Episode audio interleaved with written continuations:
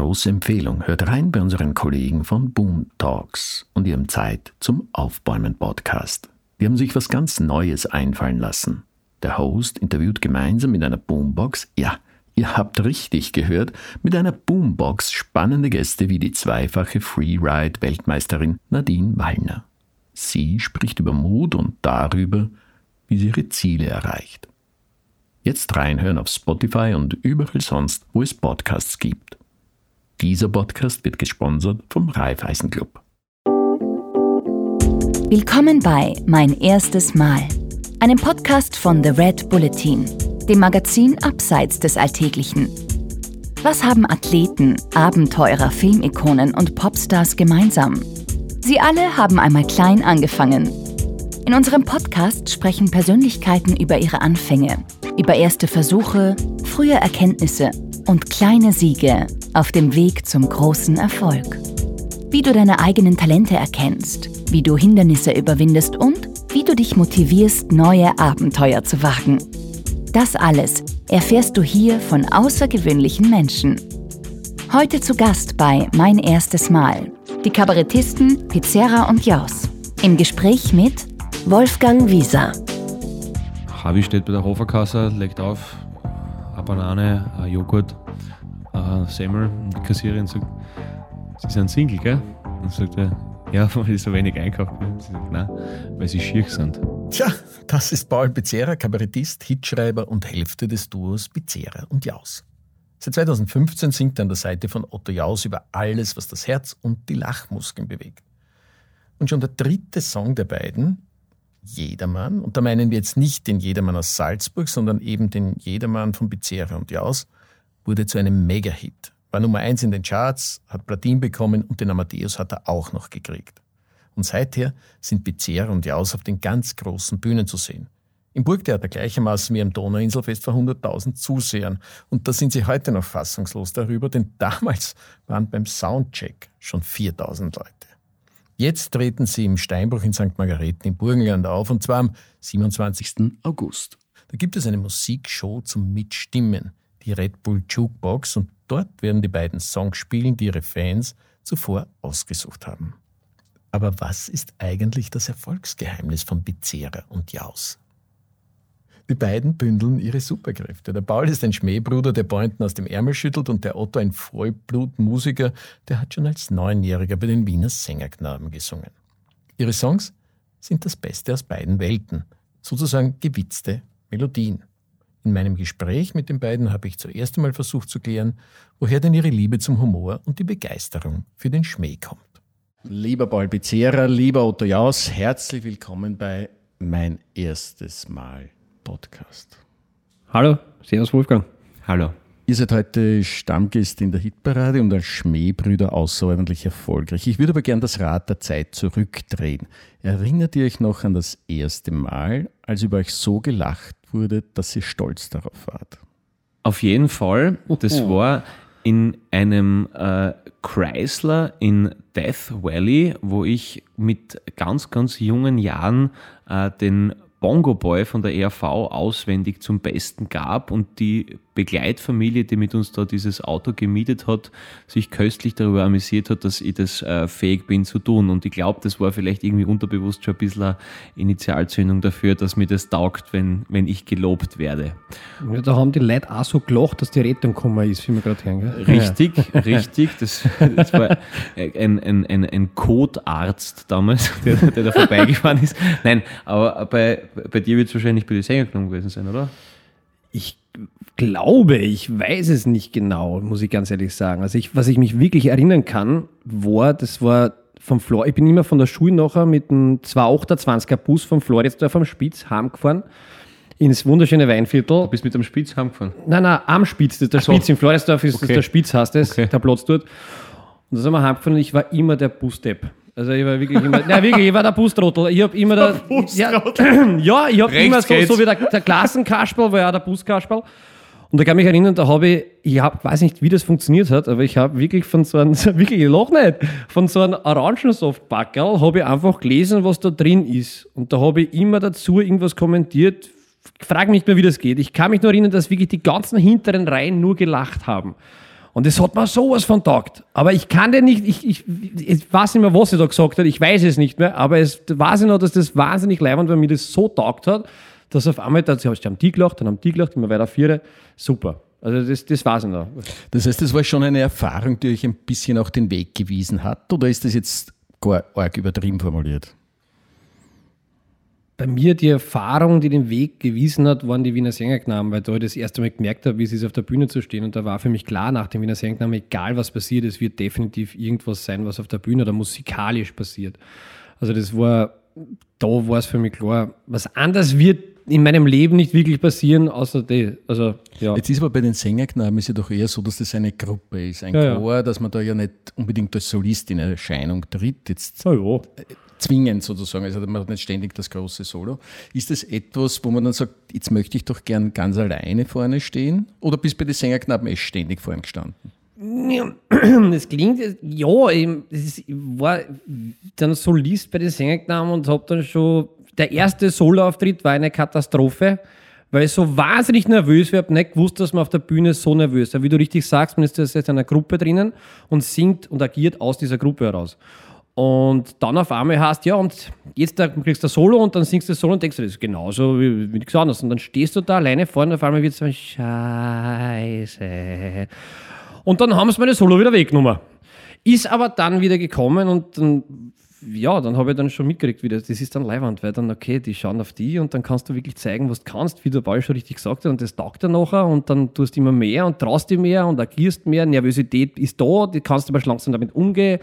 Und es wird dann immer besser und besser, dann merkst du, okay, nervös sein, wichtig, Angst haben, ganz schlecht. Und so entwickelt sich das dann nachher. Und dann wirst du natürlich auch immer in der Schule bläder, weil du denkst, okay, wenn es da funktioniert, kann in der Schule auch der Trottel sein. Und das ist, ja, also so hat sich dann was ist der Unterschied zwischen nervös sein und Angst haben? Naja, Angst bremst dich. Eine Angst, wenn du Angst hast, dann, also für mich ist es so, das kann für andere ganz anders sein. Für mich ist, ich habe es mitbekommen, wie es ist, wenn ich Angst habe. Du traust dich dann nicht. Du bist so blockiert, dass du, dass du nicht das bringst, was du eigentlich kannst. Und Nervosität ist etwas, wo du angespannt bist, wo du wie so ein, so ein ein Tiger oder ein Löwe im, im Zoo, und, also nicht im Zoo nicht, aber Zoo ist blöd, ist ganz blöd, das machen wir nochmal. Nein, nein, lass drin, das passt nicht. Um, nein, so nicht, aber das ist so, wie wenn du so kurz vorm Sprung bist. Du willst einfach aussehen. Du, du, lass es mir endlich aus. Wenn es dann fünf Minuten sind, dann eine Stunde. Und da bist du dann so nervös und denkst, lass mich aus, ich will das endlich. Und dann kommst du auf und dann funktioniert das meistens voll, voll leibend und dann, dann traust du dich, dann hast du das außer, weil es das willst und weil es passt und da, da, ist die Nervosität dann wirklich eine, de, de, ganz was anderes wie Angst. Also das ist für mich der Unterschied. Wie ist, das, wie ist das bei dir? Ja, ähnlich. Also, äh, ja, ich fühle mich meistens wie ein Luchs in einem Gehege. nein, nein, ich, äh, nein ich, ich, kann ihn nur unterschreiben. Also es ist äh, eben nicht umsonst heißt, dass ein ein Bogen gespannt sein muss, damit er pfeilweit fliegen kann. Und das, es gibt einem einen gewissen Respekt vor dem Ganzen. Also wenn du äh, nicht nervös bist, dann glaube ich, ist man sich seiner selbst zu sicher, bevor man auf die Bühne geht. Und wenn man eben, wie der Otto gesagt hat, Angst hat, dann kannst du sicher nicht so gut sein, wie du gut sein könntest. Also ähm, Du warst sicher auch sehr nervös vor diesem Gespräch mit uns und du kaschierst das aber hervorragend. Nein, äh, aber, aber eben, das ist es, ich finde es einfach eine, eine gewisse verpflichtende Grundhaltung seinem Beruf gegenüber, weil der Friedhof, der das nicht geschafft hat, ist so unermesslich viel größer als die, die das geschafft haben. Und deswegen hat das immer, immer was mit einer gewissen Dankbarkeit zu tun, dass man sich selbst dazu verschreibt, das Bestmögliche abzurufen. Und deswegen ist man dann vielleicht, wie wir beide in den ersten zwei Minuten, etwas zu oh.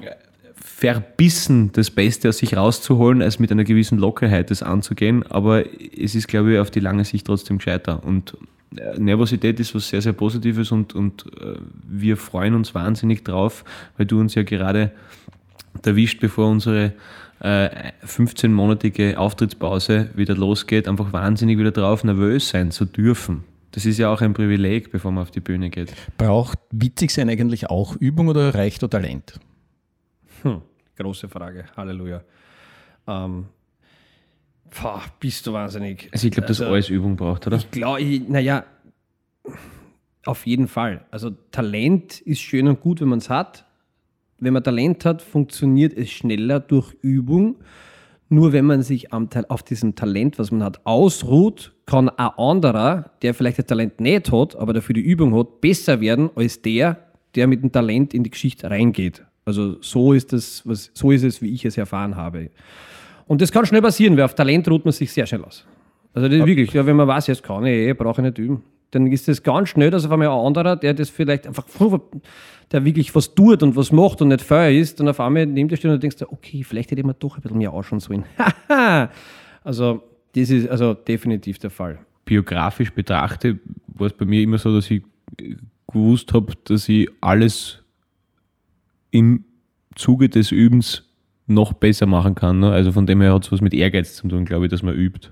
Also mhm. man, wenn man jetzt irgendwie glaubt, dass man schon ausgelernt ist, glaube ich, mhm. ist halt schwierig. Also ich glaube, der Otto und ich sind beide sehr, sehr selbstkritisch, sonst, sonst hätten wir uns nicht so gern und wären nicht dort, wo wir sind und sonst kannst du das, glaube ich, auch nicht schaffen, wenn es nicht sicher weißt, dass du nicht das Nonplusultra bist und äh, deswegen taugt es uns ja auch, wenn wir besser werden. Es ist ja was total Schönes, wenn du irgendwas mit einer größeren Leichtigkeit erreichen kannst, als zum Beispiel vor einem Jahr, ob das jetzt ein, ein Ton ist oder eine Geschwindigkeit oder eine Übung oder irgendwas, das ist ja, da ist man ein bisschen stolz auf sie, dass man gemerkt hat, dass sie diese Hardwork Pays-Off-Geschichte irgendwie bewahrheitet und uns taugt es ja, wenn wir besser werden. Also mhm. du merkst ja auch, wenn du ein Lied einstudierst, auch wenn du das äh, geschrieben hast und eingesungen hast, das ist was anderes, wenn du das live spielst und du merkst halt einfach nach einem hundertsten Mal, denkst nicht mehr, sondern es passiert einfach und das ist dann das Schönste. Wann seid ihr das erste Mal für einen Witz bezahlt worden? Ha. Das war bei der Samenbank, glaube ich. Das war wirklich ein Witz, was ich damals. Nein, ich. Äh, Weißt du das noch? Ja, na ungefähr so 21 oder so, 22. Aber, na genau. Was? Also, ah, sowas schätze ich mal. Aber hast du ein Musical gemacht, oder? ja, ein Musical, ja, ja, aber da war Krawutze kaputt in einem Kabarett ah, okay. Simpel und da war auf jeden Fall schon, da bin ich bezahlt worden, das war im zweiten Jahrgang, war ich da. Ich glaube auch so einerseits 22, 23 und sowas. Glaube ich, bin mir aber nicht sicher. Vorher war es Musical. Aber ihr verbindet jetzt kein konkretes Erlebnis mit dem ersten Mal, ich habe jetzt eine Gage gekriegt am Abend, die habe ich hingelegt, stolz am Küchentisch die, die Gage war meistens am ersten Abend weg. Dann ist am, am nächsten Tag nicht am Anfang. Aber also, nein, war es jetzt nicht, das war für mich, glaube ich, einfach äh, nicht das, warum ich es mache, dass ich nein. Zahlt kriege. Also das war, man kommt ja viel oft weiter, wenn man nicht so wirkliches Ziel hat und mir das einfach so taugt, einfach, dass ich ja auch gratis halt viel gespielt habe und so, einfach weil, du Erfahrungen sammelst und durch das halt besser wirst. Wie funktioniere ich auf der Bühne, wie was funktioniert auf der Bühne, taugt mir das, was kommt an und so. Also, man sagt ja oft, die, die Comedians machen es wegen dem Geld und die Kabarettisten wegen des Geldes. Die einen sagen so, die anderen sagen so. Wann ist euch klar gewesen, dass euer Schmäh so einträglich ist, dass ihr davon leben könnt? Ja, du, ähm, wenn ich jetzt von, also nur auf ein Kabarett bezogen gehe, wo ich dann wirklich solo auf der Bühne gestanden bin, war das, dass ich gesagt habe, ich nehme kein Engagement mehr an, was woanders ist und konzentriere mich nur auf dieses Projekt. Und das ist natürlich eine wahnsinnige Umstellung gewesen für mich oder auch eine, was mir hin und wieder ein bisschen Sorgen bereitet hat. Ich dachte, hoffentlich funktioniert das, hoffentlich geht das. Aber ohne dem Wissen, dass ich von Hause gesagt habe, Alter, das muss funktionieren. Äh, das muss einfach funktionieren. Ich kann mir das nicht vorstellen, dass es nicht funktioniert hätte ich das nicht gemacht. Also dass ich, ich war schon von mir überzeugt, so blöd es auch klingt, dass ich das hinkriege dass das geht. Natürlich dann, wenn du dann oben stehst oder kurz vorstehst, denkst du, okay, vielleicht habe ich doch zu hochbockert, vielleicht ist es doch nicht. Aber dann gehst du rauf, dann hörst du, dass den Leuten das doch taugt und merkst, okay, passt, das funktioniert. Oh, da muss ich noch lernen. Hui, das ist komplett in die Hosen gegangen. Und dann fängt es an zum Arbeiten dann geht's los. Du kannst halt wirklich nur, was Proben beim Kabarett anbelangt, meiner Meinung nach 70 Prozent einstudieren oder vielleicht sogar weniger, 60 Prozent. Den Rest sagt alles das Publikum, den Rhythmus, das Tempo, wie schnell du bist, wie langsam du bist. Da gibt's, wann du eine Pause lässt, weil die lachen und so weiter. Du musst so zuhören die ganze Zeit, was die da unten. Welche sind dabei, welche sind nicht dabei, wo muss ich mich hin konzentrieren, wo muss der Fokus liegen, weil die, der schaut, die schaut, die Gruppen da ist gerade nicht so, okay, jetzt muss ich weiter da hin, weil die sind eh da und so weiter. Da spielt so viel mit und es ist so wahnsinnig viel Erfahrung, die du da sammelst sammeln musst. Das heißt, wie der Paul richtig sagst, das ist wurscht, ob das gehört ist oder nicht, du musst einfach spülen, spülen, spülen, spülen, spülen, spülen, spülen, spülen. Was anderes hilft dir bei, in, in, beim Kabarett einfach gar nichts. Also, ja. Ja, absolut. Ich glaube, es ist ein, ein Melange aus, aus, aus Neugier und einer gewissen Arroganz, dass man das hinkriegt. Perfekt. Dass man sich selber, erstmal will man es wissen und zweitens mal weiß man, dass man nicht nichts kann. Glaube ich. Was wäre eigentlich die Alternative gewesen, wenn ich draufgekommen wäre, es funktioniert nicht? Also jetzt Plan B oder was? Oder, oder, Zum oder? Beispiel, ja. Ja, da wäre von Werbetexter über weiter bei der äh, Behindertenbetreuung oder so. Also das weiß ich nicht. Keine Ahnung, das hätte ich mir dann überlegt. Keine, aber ich hätte, ich hätte schon was gefunden. Also da mache ich mir keine Sorgen. Da hat er da irgendwann einmal gesagt, wenn alles nichts mehr geht oder nicht mehr darf, dann, dann wird er Gärtner oder so irgendwas. Also ja, also wir, wir werden immer was finden, wo wir unsere Leidenschaft einstecken können, glaube ich. Ja, ich bin auch der Meinung, wenn du, wenn man glaubt, es gibt nur diesen einen Beruf, den man ausüben muss, um glücklich zu sein, dann hat man ein ganz großes Problem. Also meiner Meinung nach. Weil dann muss das da sein. Wenn das nicht da ist, dann ist man unglücklich. Und ich bin der Meinung, es gibt ja so viele Sachen, die mich interessieren. Und ich kann ja aus dem, was mich interessiert, auch einen Beruf, also mich da wirklich rein, dass ich auch Geld verdiene und davon leben kann. Ob das jetzt der Gärtnerei ist zum Beispiel, also ich als Gärtner irgendwo tätig bin oder Tierpfleger oder ich koche was oder ich mache. Ich glaube, wenn, wenn das Herzblut da ist und wenn du wirklich das gerne tust, dann wird auch was, muss man nicht reich werden damit. Das ist ja nicht, das, sind, das muss dir Spaß machen. Wichtig ist, glaube ich, dass dann Spaß macht. Und solange es also, dann Spaß macht, wirst du davon auch, glaube ich, leben können. Du, bis 2007 erstmals auf einer Poetry Slam Bühne gestanden. Und du, Otto, warst schon bei den Sängerknaben. Was war das Schönste bei eurem ersten Mal auf der Bühne oder war da ohnehin nur ganz große Angst? Also bei mir war es dann doch, glaube ich, 15 Jahre nachdem der Otto das erste Mal von der Bühne war. Bei mir war trotzdem hauptsächlich ähm, ja, Angst wahrscheinlich beim ersten Mal schon noch ziemlich äh, vorhanden und halt auch viel zu schnell alles runter gerattert, was bei mir nach wie vor ein Problem ist. Ähm, auch 14 Jahre später manchmal. Aber ich, ich wollte halt unbedingt wissen, wie ich ankomme. Also eben, das sind wir wieder bei diesem, diesem Spagat eben aus, aus, aus der Neugier und aus, der, aus dem Selbstbewusstsein, dass man halt wissen will, wie man, wie man wirkt einfach. Und ja, das war heftig und, und mit wahrscheinlich ganz hohem Puls und aber halt ein, für mich eine sehr Initialzündung, was das erste Mal auf der Bühne betraf. Das war ein Text, der nur aus Werbeslogans bestanden hat. Das war eine Geschichte von zwei, die sich kennenlernen und sich nur so unterhalten mit halt bekannten Werbeslogans und habe dann äh, justament damit gewonnen an dem Abend, wo ich dann gedacht habe, mir gehört die Welt für die 50 Euro, die ich da aus dem Spendensack begonnen habe. Und ja, aber das war halt irgendwie, hat es mir halt voll taugt. Und das war, war gut so. Ja. Wie, wie war das bei dir bei diesen Knaben? Ich habe keine Ahnung, ich kann es dir nicht sagen, wirklich nicht. Ich kann dir nicht einmal sagen, was der erste, wo der erste Auftritt war. Das ist so lange her, ich weiß es nicht mehr. Ich kann mir vorstellen, dass ich wahnsinnig nervös war, aber ich, ich weiß wirklich nicht mehr. Oder vielleicht war ich gar nicht nervös, weil als Kind bist du nicht so schnell nervös, da denkst du, okay, stehe ich auf der Bühne, singe ich da einfach. Wie gesagt, das erste Mal wirklich nervös, was wir vorher schon gehabt hatten, war, als ich das erste Mal Solo gesungen habe, da haben wir das genommen. Da hat mich dann auf einmal eine Welle an Nervosität überrascht, die ich nicht gedacht habe, dass sie da sein kann. Und die hat sich dann auch ein bisschen in Angst umschlagen. Also das war, war also das war Wahnsinn. Hätte ich nicht gedacht, dass das so da sein kann. Also, aber wie gesagt, das ist alles zu lange her. Ja, aber wie kann man seinen ersten Auftritt bei den Sängerknaben vergessen? Ja, in, es waren nicht nur zwei Auftritte bei den Sängerknaben. Ich war da, glaube ich, sieben Jahre meines Lebens und habe wirklich, also sehr, sehr viele Auftritte gehabt und da vergisst man ganz schnell einmal ein paar von denen. Also ich kann es da wirklich nicht mehr sagen. Es, es wird aber auch nicht so, bei der Sängerin ist es auch nicht besser geworden, dass ich sage, im ersten Jahr war ich so nervös, im dritten Jahr war ich so nervös, im fünften Jahr so nervös. Also das ist aber ungemünzt, un, ungemünzt auf Sex, weil das ist das Gleiche. Du hast sehr, sehr viele Auftritte gehabt. Kann schon sein, dass man eins mehr vergisst, aber im ersten doch nicht. Ja, wir haben mehr Auftritte gehabt als sechs, deswegen muss ich ganz ehrlich gestehen, es war der Wahnsinn. Hoi, hoi, hoi. Ähm, war im falschen Beruf. Aber es ist, ähm, ja, aber ich kann es dir wirklich nicht sagen. Also, Die Wiener Banger-Knaben haben wieder zugeschlagen.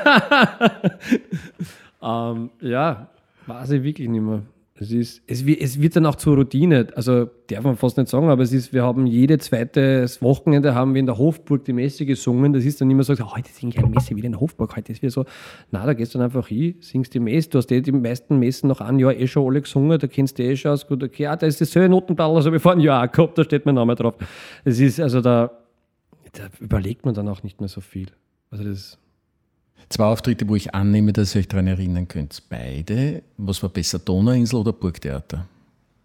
Anders. Das kann man nicht, also Anders. das kannst du nicht vergleichen. Also, also das Donauinselfest ist so ein prestigeträchtiges Gelände und das Burgtheater ist einfach so geil, dass man einfach nur Angst hat vor den Proletten. Also, nein, nein, äh, ja, beides total. Also Burgtheater natürlich ein, ein, ein, ein Ritterschlag, dass man da spielen darf, natürlich ist wunderschön und, und cool. Und Donnerfest war für beide, also es ist halt von der Menge her schon einmal, also wir haben ja schon schöne Theater spielen dürfen, aber natürlich vom Renommee, das brauchen wir nicht reden. Aber es war halt von der Masse beim Donnerfest, das war schon richtig gestört. Also wenn damit, wenn du da mit dem, mit dem Motorboot abgeholt wirst und hinter die Bühne geführt wirst und dann sind da 100.000 Leute, die, die deine Lieder schon singen, wenn der letzte DJ noch spielt und so und du weißt, die sind wirklich, die wollen dich halt, also boah, also da war elf Sekunden, bevor wir rausgehen, für mich gleich plausibel die Gitarre wegschmeißen und laufen, als da jetzt rausgehen. Also da war, glaube ich, noch nie so nervös wie dort, glaube ich. Oder? Also mhm. es ist, wir sind dann eh, wir sind dann auf dem, auf dem Motorboot hingefahren und da habe ich irgendwie mir gedacht, ich glaube, ich habe jetzt verstanden, warum es so Sachen wie Religion gibt, weil du einfach als Hochmutsprävention nie vergessen sollst, dass irgendwas über dir immer steht, so auf die Art. Dass es auch was, was Gutes hat, was dich runterhält. Weil in der Situation, wir haben uns angeschaut und haben uns, mhm. ja, natürlich fühlst du dich halt super und, und gut und so. Und das ist dann, ja, also ich war einfach so dankbar, dass ich da nicht allein bin. Also ist bei jedem Auftritt dankbar, aber gerade bei dem, wie oft wir uns da vorher umarmt haben und gesagt haben, danke, dass die gibt, Alter. Ich mag das nicht allein ja. schultern müssen und, und wo wir uns wirklich, wirklich innigst umeinander gekümmert haben, oder? Ja, voll. Das war auch, Entschuldigung, ich habe einen Frosch im Hals. Ähm, das war auch einer der also, glaube ich, der einzige Auftritt bis jetzt, wo wir nachher runtergegangen sind auf der Bühne und gesagt haben, also zu allen gesagt haben, auch zu, zu Julia, zu unserer Agentin gesagt haben, bitte lass jetzt niemanden zu uns. Wir wollen keinen sehen, sei es Familie, Presse, Frau, niemand. Wir wollen jetzt einfach nur für uns zwei sein. Und dann sahen wir zu zweit gewesen und wir haben keinen Ton rausbekommen. Wir sind ruhig voller Demut und Dankbarkeit haben uns einfach angestoßen. Wir haben nichts sagen brauchen, wir haben gewusst, was wir fühlen und sind da einfach wirklich 10 Minuten oder 15 Minuten einfach nur da und haben wirklich nichts gesagt. Das war, es war so, wenn du mit einem Motorrad fährst, zum ersten Mal, das Motorrad fährt mehr, also fährt mehr mit dir als du mit dem Motorrad, aber das funktioniert trotzdem. Und dann steigst du durch die ärgsten Serpentine gefahren und sagst, Alter, es hat funktioniert, bist du wahnsinnig. Also das war unfassbar. Also das war wirklich, das Gefühl war ja. Wahnsinn. Aber ja. ich könnte auch nicht sagen, besser, du kann, man kann nicht, wenn man Burg hat und es sind so verschiedene Dinge, dass man nicht sagen kann, was da besser ist. Es ist anders gewesen. Wie war denn dieser Tag vorher? Wie ist der Tag abgelaufen? Schläft man da gut oder wie steht, steht man da auf und denkt sich, puh, noch acht Stunden, noch zehn Stunden? Wie darf man sich das vorstellen? also ich muss dir ehrlich sagen, der Tag, an dem das Donnerselfest war, war für mich nicht der schwierigste Tag. Also das war zwei Wochen vorher was viel Ärger oder drei Wochen vorher, wo wir noch herumdüftelt haben am Programm und ja, sag. Zwei Wochen vorher, wo ich immer beim Jetski fahren ja, Finger genau. gestaucht habe und, ja, genau, und, dann ja. haben wir nicht gewusst, ob wir spielen können. Ja, wir haben da, eine Wochen am, ja, wir haben da Wochen am Boot eingelegt, wo wir gesagt haben, nach der Tour, bevor es dann Donauinselfest und das auch äh, der Spielbeginn los, dass wir eine Woche auf dem Boot sind. Und es ist uns gut. Und ich bin das erste Mal Jetski gefahren. Das erste Mal. Ja. Ich habe mir das erste Mal meinen Finger gestaucht, weil ich gegen unsere erstgebuchte Motorjagd gefahren bin. das war sehr gut, das war sehr gut, aber voller Freude. Also das war, war ein kleiner Schreckmoment, aber es ist alles gut gegangen. Ähm, aber wie gesagt, da, das war für die Zeit früher, also zwei Wochen sowas vor dem Donnerstag, war für mich viel schlimmer. Also diese, Alter, okay, hoffentlich funktioniert das. Ah, hoffentlich geht das. Wie machen wir das? Was spielen wir? Wir müssen 55 Minuten. Das heißt, wie tun wir das Programm zusammenstickeln, dass es funktioniert? Wir haben nur mal zwei Wochen Fahrt, das müssen wir proben. Und Was ist, wenn es regnet? Ja, äh, da bist du sogar froh, dass es regnet, wahrscheinlich, wenn wir da nicht spielen können. Weil du denkst, okay, da, okay, da kann ich nichts machen, dass wir nicht spielen. Du, du denkst da alles durch. Der Tag, an dem es ist, da ist es, da ist es Anspannung gepaart mit Freude, weil du die durchfreist, du weißt, du bist zu zweit, du sagst so tausendmal wieder Ballstock, gesagt, hey, wir sind nicht zu zweit, hey, das, wir, wir schaffen das, ich bin so froh, dass du da bist. Dann im Hotelzimmer Eisinger, äh, dann mit dem Boot hinfahren, dann bist du vor, also es, das geht dann. Das ist jetzt nicht so, dass dann. Ja, aber, aber wenn die anderen spülen und du musst hinten noch zweieinhalb Stunden warten, ja, da, also da das ist, immer, da das ist ich, so das, schier. ist, das halte ich nicht aus. Ich kann da auch nicht zuschauen. Das hat nichts damit zu tun, dass ich den anderen nicht wertschätze oder nicht. Aber ich kann es nicht. Ich muss da für mich sein. Ich muss da wirklich, wenn ich da andere her und sowas, das ist mit dem, geht noch nicht. Das funktioniert irgendwann einmal, aber das war das erste mit Donauinselfest. Ist es jetzt, wenn wir es nochmal machen, wären wir auch nervös sein, nur es stellt sich ja schon heraus beim Soundcheck, beim Donnerstag stehen ja auch schon Menschen unten. Das heißt, da spielst du und auf einmal merkst du, wie die Leute jetzt schon da unten auf einmal 4000, mitgehen. 4000 Leute beim Soundcheck. Sind wirklich? Achso, das weiß ich nicht mehr. Es sind so viele Leute gestanden und die haben auf einmal mit da und, und dann, das nimmt dir dann schon eine Nervosität, weil du denkst, oder wenn es jetzt funktioniert, dann wird es doch nachher auch funktionieren. Mit dem Wissen, was ich jetzt habe, gehen wir natürlich ein bisschen anders in die Geschichte eine. Aber am Anfang war es halt, halt wirklich, das ist so dieses Riesenbiest vor dir, was dann nachher. Es hat 100 Outs gegeben und auch ihn, sagen wir so. Genau. Ja. Ja. Das heißt, das ist, war jetzt eigentlich, eine, also was heißt eigentlich, das war eine extrem erfolgreiche Geschichte. Am Anfang eurer Karriere ist sich ja vermutlich nicht nur Liebe entgegengeschlagen, sondern auch mal die eine oder andere nicht ganz so freundliche Kritik. Gibt es da etwas, wo man sagt, da erinnert man sich genauso dran oder schmeißt sie das weg, diesen Gedanken? ganz ehrlich, die meisten Kritiken oder Kritiker, die glauben, sie müssen über etwas schreiben, was ein anderer auf der Bühne macht, die gehen wir ganz ehrlich am vorbei. Weil es ist das Schwierigste, dass du dich mit dem, was du geschrieben hast, oder auch egal wer, das Schwierigste, ist, sich auf, der Bühne, auf die Bühne zu stellen. Und wenn, ich würde mich nie, nie da unten hinsetzen und dann noch irgendwas in der Zeitung schreiben, schlecht über jemanden, der sich da oben hinstellt. Da braucht man so viel Wissen, so viel Erfahrung, dass man da überhaupt was schreiben kann über einen anderen. Also das, und man macht da teilweise wirklich ähm, Karrieren kaputt, weil manche einfach nicht das Mindset haben, dass sie mit schlechter Kritik umgehen können. Weil da muss man einfach mit sowas umgehen. Und deswegen, es gibt ganz wenig Kritiker, wo ich wirklich drauf her. Und das sind meistens Vorbilder, die, die ich auch wertschätze und die wissen, was es heißt, auf der Bühne zu stehen, die wissen, was, es, was das bedeutet. Also wie gesagt, wenn da jetzt irgendwer schreibt, dass das Programm jetzt schlecht war oder sonst irgendwas, ich, ja, da unten stehen 1500 Leute, bei Donnesl 100.000 Leute, die das leibend finden. Also so schlecht kann es nicht sein, nur weil das der schreibt, oder Vorsinn auf. Also ich nehme das da nicht so, ich würde es mir sehr zu Herzen nehmen, wenn das jemand sagt, der Vorbildwirkung für mich hat.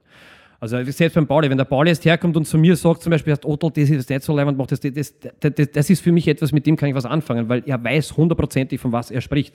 Und da probiere ich alles aus und mache was. Aber wenn das irgendeiner ist, der sich bemüßigt fühlt über irgendwelche Leute, also ich nehme das nicht so ernst. Ja, also bin ich ganz bei dir und wir sind uns gegenseitig sowieso Lehrer und Schüler und Mhm. Therapeut und Klient und, und was nicht was gegen, gegenseitig. Aber es gibt ja den, den klugen Spruch, dass man jemanden, den man nicht sowieso von vornherein gern um Rat gefragt hätte, dessen Meinung auch nicht an sich heranlassen sollte. Ne? Also wenn es Genau. da nicht sowieso ein Anliegen war, wie der denkt, dann kann da wurscht sein, weil er die sowieso vorher nicht interessiert hat. Ähm, das mit dem, ich weiß, dass du es nicht so gemeint hast, aber, aber ich- das mit dem nur weil viele Leute sind, dass es gut ist. Nein, nein, nein. Das, also nein, es korreliert ja, finde nein, ich nein, nicht. Das verstehe ich nicht. Nein, Ich weiß aber, schon, was aber, du meinst. Das aber, aber, schon. Ja, ja. aber natürlich, also Quali. Qualität und Masse muss nicht zusammenhängen. Nein, muss ich zusammenhalten. Nein, nein. Genau, also, bin ich, muss nein, nicht ich weiß ich, dass das, aber natürlich ist es zumindest eine Legitimation, dass du das weitermachst, ja. Ja. also, genau. Ähm, ja, bin ich ganz bei dir. Also, man freut sich natürlich über positive Kritiken und man merkt natürlich negative, ganz klar. Aber ich glaube, der Mensch kann ja mit, mit, mit Glück viel weniger gut umgehen als mit Unglück. Deswegen weiß ich nicht. Also uns spornt das, glaube ich, auch an einfach. Also, oder? Also Wie wir waren, meinst, äh, ja, wenn, wenn irgendwas war, das, äh, keine Ahnung, dass das nicht gut ist oder scheiße, wenn du da von 5000 YouTube-Kommentaren andurchliest, merkst du den, wo steht Scheiße. Ja, sicher, natürlich. Und nicht, und nicht Ja, ja. die anderen, ja. Das haben wir halt irgendwie gepolt, ist eh gut. Äh, Dann, ja, spornt uns eh an, glaube ich, oder?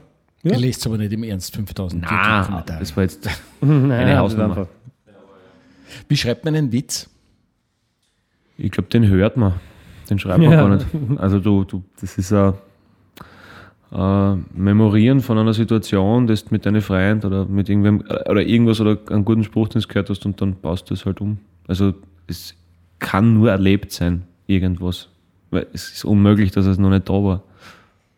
Müsst ihr eure Pointen vorher testen oder wissen die, seid ihr euch schon sicher, dass sie funktionieren werden? Ich wollte vorher gerade sagen, es ist immer ganz lustig. Es ist die, die Phase vom Schreiben ähm, und dann probt man und dann sitzt man irgendwann einmal auf einem Tisch mit ein paar Havara und da ist zufällig eine Gitarre dabei und dann schaut man sich an und sagt, hey, jetzt machen wir es einmal.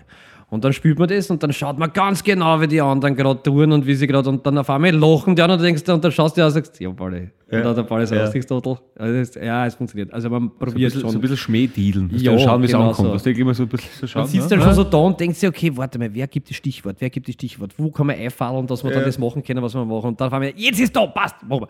Also es ist ganz, macht man auf jeden Fall. Ist auch gut so, weil es beruhigt auch einen, wenn du, ich meine, meistens ist es so, wenn es am Schreiben ist und wir selber lachen, dann, wenn wir beide herzhaft lachen, ja, dann, muss normalerweise wer anders auch mitlachen. Ja, genau. Ist aber schon vorgekommen, dass wir uns gedacht haben, das ist eine Kaiserwucht ja, und, und sie wurde nie. nur mit Silenzium abgestraft, wo wir, wo wir es ab und zu sogar im Programm lassen haben, weil wir uns gedacht haben, ha, wie könnt ihr nur, halt nicht. da wirft man seine Perlen vor die Säue.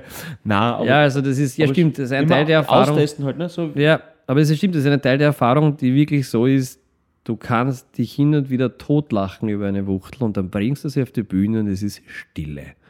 Und du denkst ja, wieso? Das ist ja urlustig. Ja. Also das ist und dann liegt es dann vielleicht meistens an der Präsentation, weil das macht halt ganz viel aus vom Witz. Ne? Aber ja, keiner von uns ist, hat, hat bis jetzt das Allheilmittel gefunden. Nein. Was ist ein guter Witz? Erzählen. Gute Witze sind für mich äh, primitivgründig. Das heißt, sie haben eine intellektuelle Ebene und sind trotzdem etwas lasziv. Das empfinde ich als guten Humor. Aber das, jemand anderes findet es halt zu anstößig oder so. Aber mir gefällt es halt sehr gut. Aber erzählen willst du jetzt keinen? Achso, ja, sicher, klar. Ähm, ja, äh, Harvey steht bei der Hoferkasse, legt auf eine Banane, ein Joghurt, ein Semmel. Und die Kassiererin sagt, Sie sind Single, gell? Und sagt er, ja, weil ich so wenig einkaufe. Gell? Sie sagt, nein, weil sie schier sind. Den finde ich zum Beispiel super. um,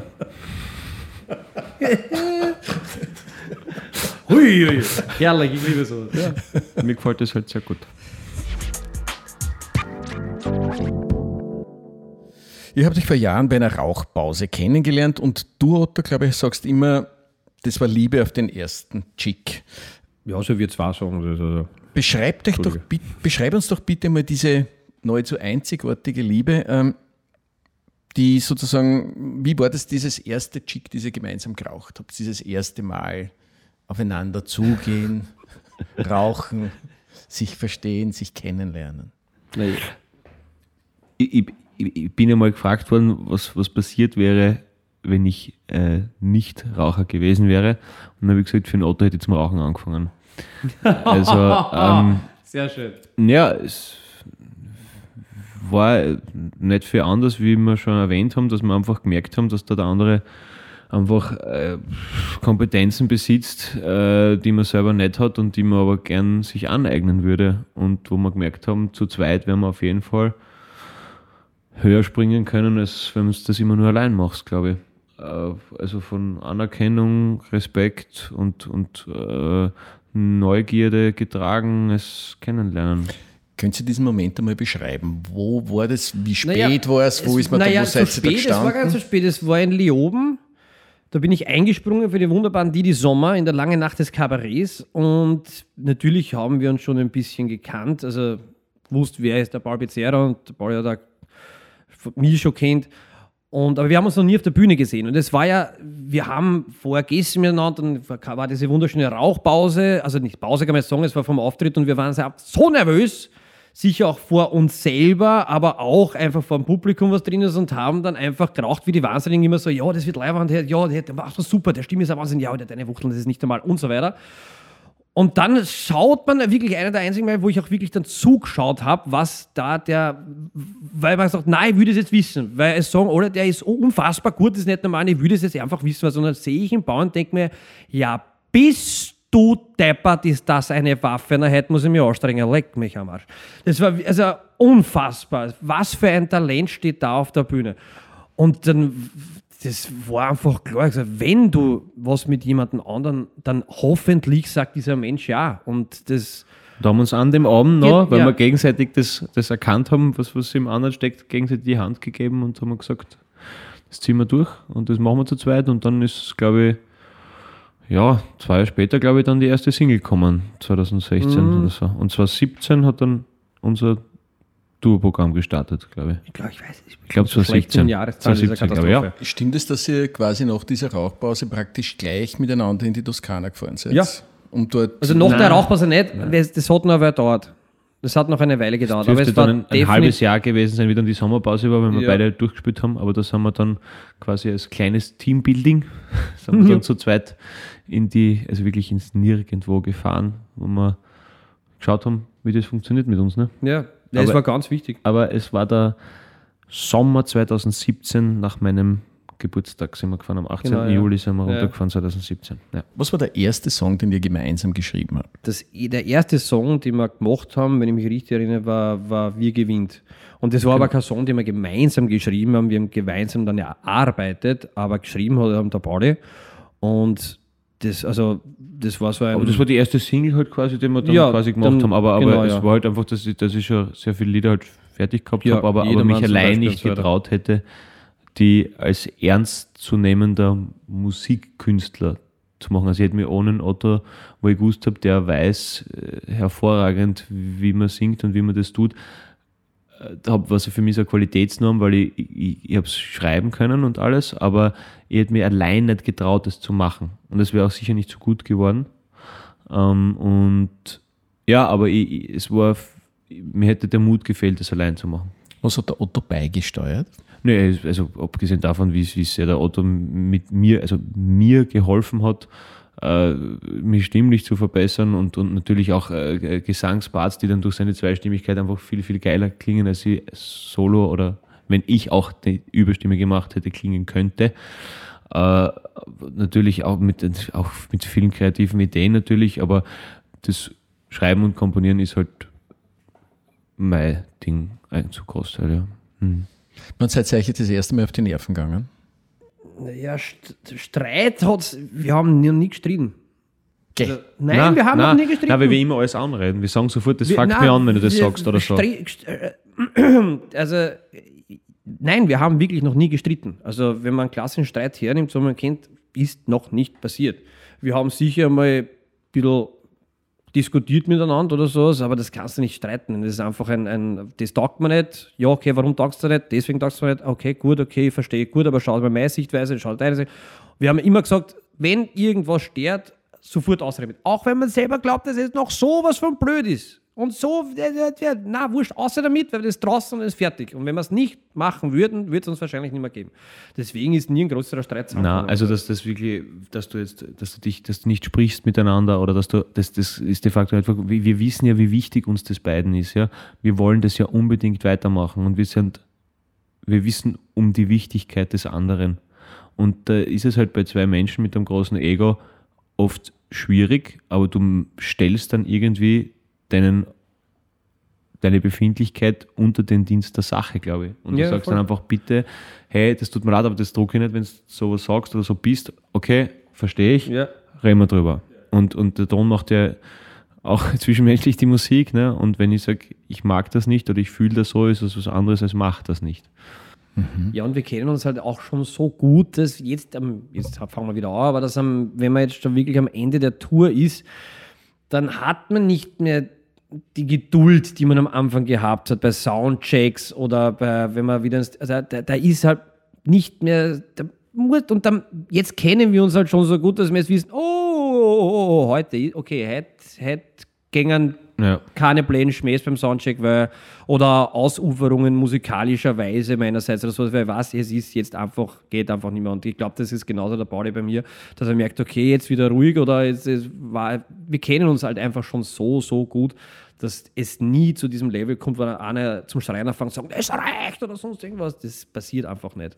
Ja, und vor allem das, das, die Gewissheit, das ist ja, dieser Auto ist ja meine längste Beziehung. Also es ist ja wirklich so, also ich bin mit keinem Menschen konnte ich länger verweilen, auch wenn es beruflich ist, äh, aber es ist mir halt noch nicht geglückt oder Gott sei Dank nicht geglückt, je nachdem.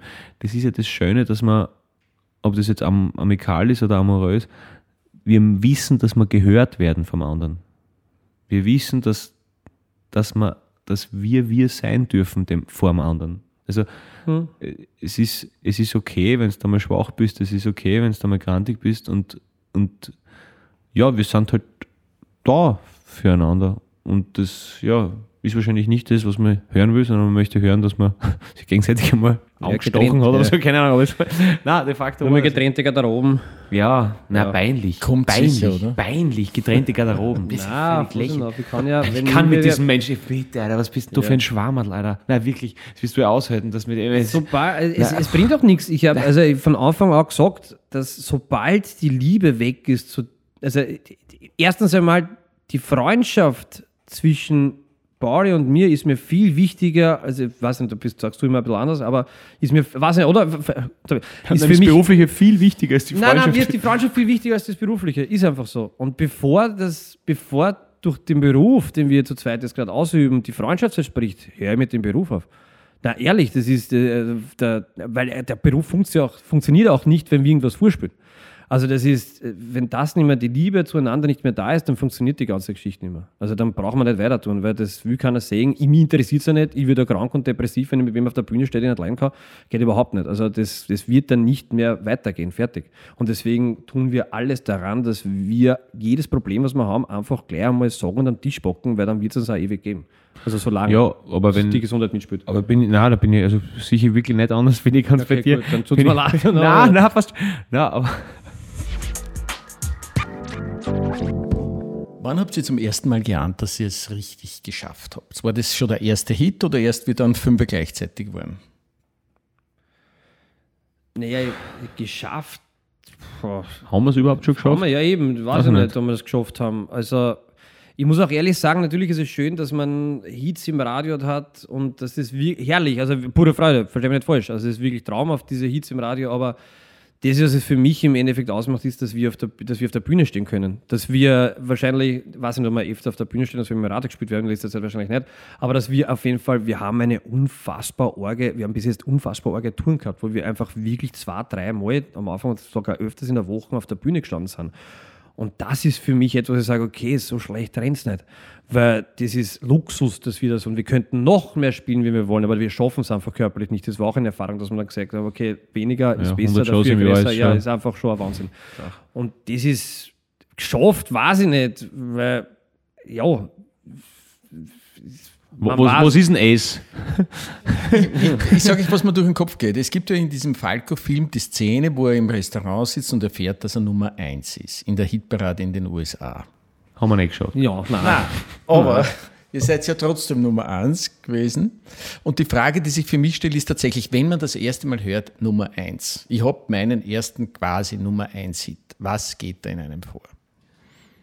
Ich war mit einem Zahn weniger und einem gebrochenen Haxen auf der Wiesen und habe circa drei Promille gehabt und habe mir das nicht erklären können, ob das jetzt stimmt oder ob mich da wer verarscht. Deswegen war das ein ambivalentes Gefühl, nenne ich es mal. Mhm. Aber wie es dann quasi für uns beide realisiert war, haben wir, glaube ich, sofort gedacht, ah, was ist, wenn das nächste nicht ankommt, oder? Jetzt wollen wir jetzt sofort wieder weitermachen, oder? Ja, ja. Voll. Also ich glaube, dass wir uns also, mit unserem Ehrgeiz manchmal oder, oder mit unserem Ehrgeiz für die Zukunft manchmal im Weg stehen, dass wir die Gegenwart ein bisschen genießen. Aber wir haben es natürlich genossen, so ist es nicht. Aber ja. Von wem habt ihr es erfahren? Äh, Wer hat euch die von, Frohbotschaft überbracht? Ah, das, mir hat tatsächlich ein Radiosender angerufen in München damals. Also? Ja, aber, aber irgendwas sowas. Es ist wurscht, ob jetzt ich kann mich nicht Ich glaube glaub sogar Krone Hit oder was. Ich, weiß nicht, ich habe die sogar gefragt damals, wieso haben die meine Nummer und wieso sagen die das? Völlig random und ich wollte abkommen und war völlig rauschig auf der Wiesen. Und dann, ja, ich wollte nur gratulieren, ich habe es schon gehört. Ja, ja, mhm. Das heißt, du hast diesen ersten Moment nicht richtig genießen können? Ich, in einer Woge des Genusses in dieser Situation, aber äh, nicht deshalb. ich weiß nicht, ich habe es glaube ich nicht so ernst genommen. Ich, ich, keine Ahnung. Wir haben auf jeden Fall dann in Graz zusammen angestoßen, das weiß ich noch. Genau, ja. haben, wir, haben wir paar Flaschen Wein geleert draußen. Ja, da habe ich vergessen, dass das eigentlich deine Wohnung ist. War das das? Ja, richtig. Ja. Richtig, ja. Da, da, hat, da waren, wir, haben wir doch gut, gut gefeiert dann Ja. und haben Wein und dann bin ich irgendwann Zigaretten kaufen gegangen und habe gesagt, Adel, musst mir nur aufmachen, druckst bitte. Und dann hat er halt nicht gedrückt und ich bin im dritten Stock, habe halt aufgegriffen, Auto. Schaut aus, wer ist da? Ja, schick holen gerade. Ja, Adel. Ach so, ja, schön. Komplett vergessen, dass ich in einer fremden Wohnung bin. Doch, also, ah ja, schau. Ah, das ist ja gar nicht meine Wohnung. Schau, das ist so.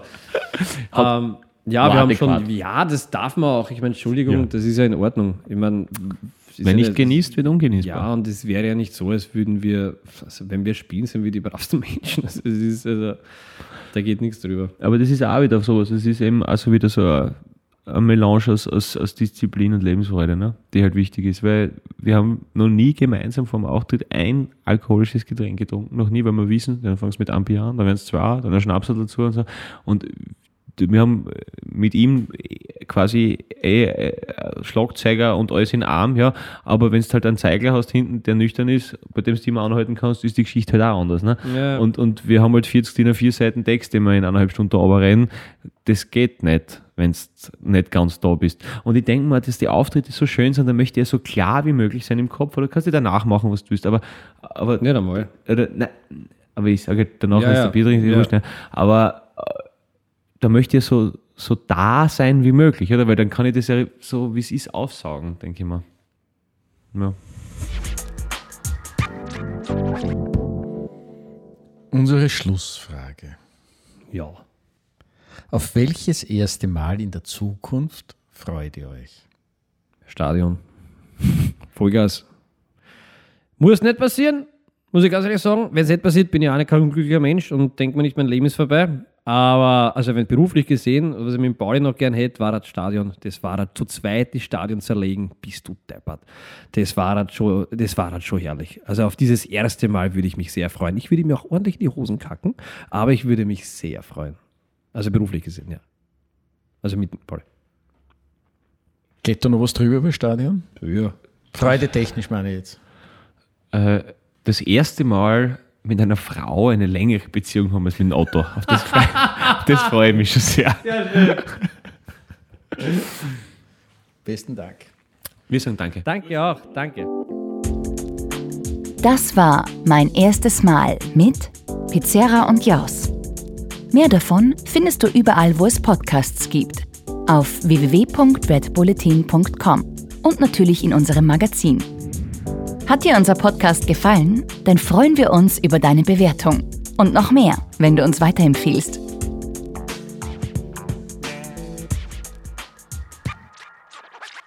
Große Empfehlung. Hört rein bei unseren Kollegen von Boom Talks und ihrem Zeit zum Aufbäumen Podcast. Die haben sich was ganz Neues einfallen lassen. Der Host interviewt gemeinsam mit einer Boombox, ja, ihr habt richtig gehört, mit einer Boombox spannende Gäste wie die zweifache Freeride-Weltmeisterin Nadine Wallner. Sie spricht über Mut und darüber, wie sie ihre Ziele erreicht. Jetzt reinhören auf Spotify und überall sonst, wo es Podcasts gibt. Dieser Podcast wird gesponsert vom Raiffeisen Club.